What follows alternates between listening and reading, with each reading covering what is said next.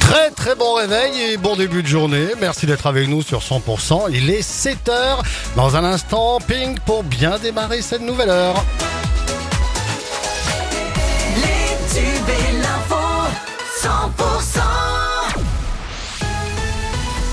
C'est avec Margot Alix. Bonjour Margot. Bonjour Fred, bonjour à tous. Cinq départements sont placés en vigilance orange canicule. La Haute-Savoie et la Savoie rejoignent aujourd'hui l'Ain, l'Isère et le Rhône. Dans les Pyrénées-Orientales, un pic de chaleur dû à un effet de faune est attendu avec des maximales de 37 à 39 degrés dans l'intérieur des terres. Un retour à des températures moins extrêmes est attendu dès demain. Le mouvement naturiste s'est rassemblé hier sur le parking relais du boulevard de Maroussan à Narbonne pour une balade à vélo tout nu. Le but, lutter contre le réchauffement climatique dans le cadre du World Naked Bike Ride. Narbonne est la cinquième étape de leur périple. Ce rassemblement qui était euh, interdit par la préfecture. Baignades et pêches sont interdites au grand lac de Villeneuve de l'Arao près de Perpignan. La cause, les cyanobactéries qui se développent dans l'eau à cause des fortes chaleurs. Le petit lac de Villeneuve de l'Arao, lui, reste en revanche ouvert à la baignade et un nouveau relevé doit être fait aujourd'hui afin de voir si l'interdiction peut être levée pour le Grand Lac. Les sapeurs-pompiers de l'Hérault sont intervenus hier pour un accident qui s'est produit sur l'autoroute A9 au niveau de Béziers au point kilométrique 166. Un véhicule et un fourgon sont entrés en collision impliquant six personnes. Quatre blessés ont été pris en charge par les secours. Pour le moment, les circonstances de cet accident sont encore inconnues. La, la chasse au gros gibier démarre demain dans l'Aude et pour la première fois en raison d'un désaccord, aucun prélèvement de sanglier ne sera effectué sur les terres relevant du conservatoire du littoral. Et le festival La Cerise sur le château a pris fin hier soir à Serré dans les Pyrénées-Orientales. Trois soirées de festivités qui ont rassemblé près de 10 000 festivaliers.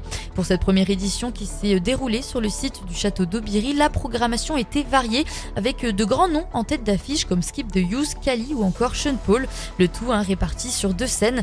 Une réussite pour Jeune Guillet, co-organisateur du festival. On le savait qu'il y avait des risques, mais on, on sait ce qu'on fait.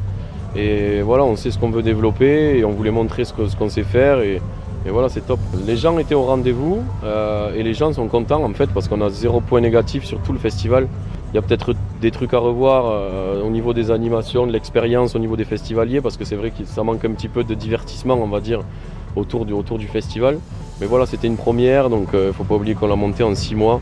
Et voilà, on est super content quand même. Et une deuxième édition du festival est déjà en vue. D'après John Guillet, elle se déroulera sûrement en septembre 2024 à la suite des Jeux, Olympi- Jeux Olympiques de Paris. Et c'est le rendez-vous incontournable Lauragais, la célébrissime fête du cassoulet, revient cette semaine. Un événement euh, 100%. Et à J-2 de l'événement Petit Tour d'Horizon avec Pauline Chalère. On ne la présente même plus à la fête du cassoulet. Joyau gastronomique du territoire revient pour 5 jours de fête à Castelnaudary dès ce mercredi avec des concerts gratuits sur les trois principales places de la ville jusqu'au dimanche 20 août, avec notamment la petite culotte le vendredi 18, des animations tout au long de l'événement pour petits et grands. Pour citer quelques rendez-vous incontournables, la 14e ronde du cassoulet le mercredi à 20h, la 268e confrérie du cassoulet vendredi 16h30 au théâtre des Trois Ponts, le grand final pour dimanche avec le départ du corps soufflerie, sans oublier évidemment la dégustation du fameux cassoulet tous les jours au Boulodrome, place de la Liberté ou à la Halograin. Et toutes le- les informations sont à retrouver sur le site de la mairie de Castelnaudary. Et dans le reste de l'actualité, pour la première fois un jour ouvré, la ligne du RERB au nord de Paris est fermée. C'est un lundi compliqué hein, qui s'annonce pour les usagers. Le trafic est totalement interrompu sur l'axe nord de la deuxième ligne la plus fréquentée d'Europe depuis euh, samedi jusqu'à ce soir dans les deux sens de circulation. Et pour euh, pallier cette interruption, un dispositif sans précédent a été déployé avec euh, plus de 600 bus de substitution. C'est la fin de ce journal. Toute l'actualité est à retrouver sur le site 100%.com.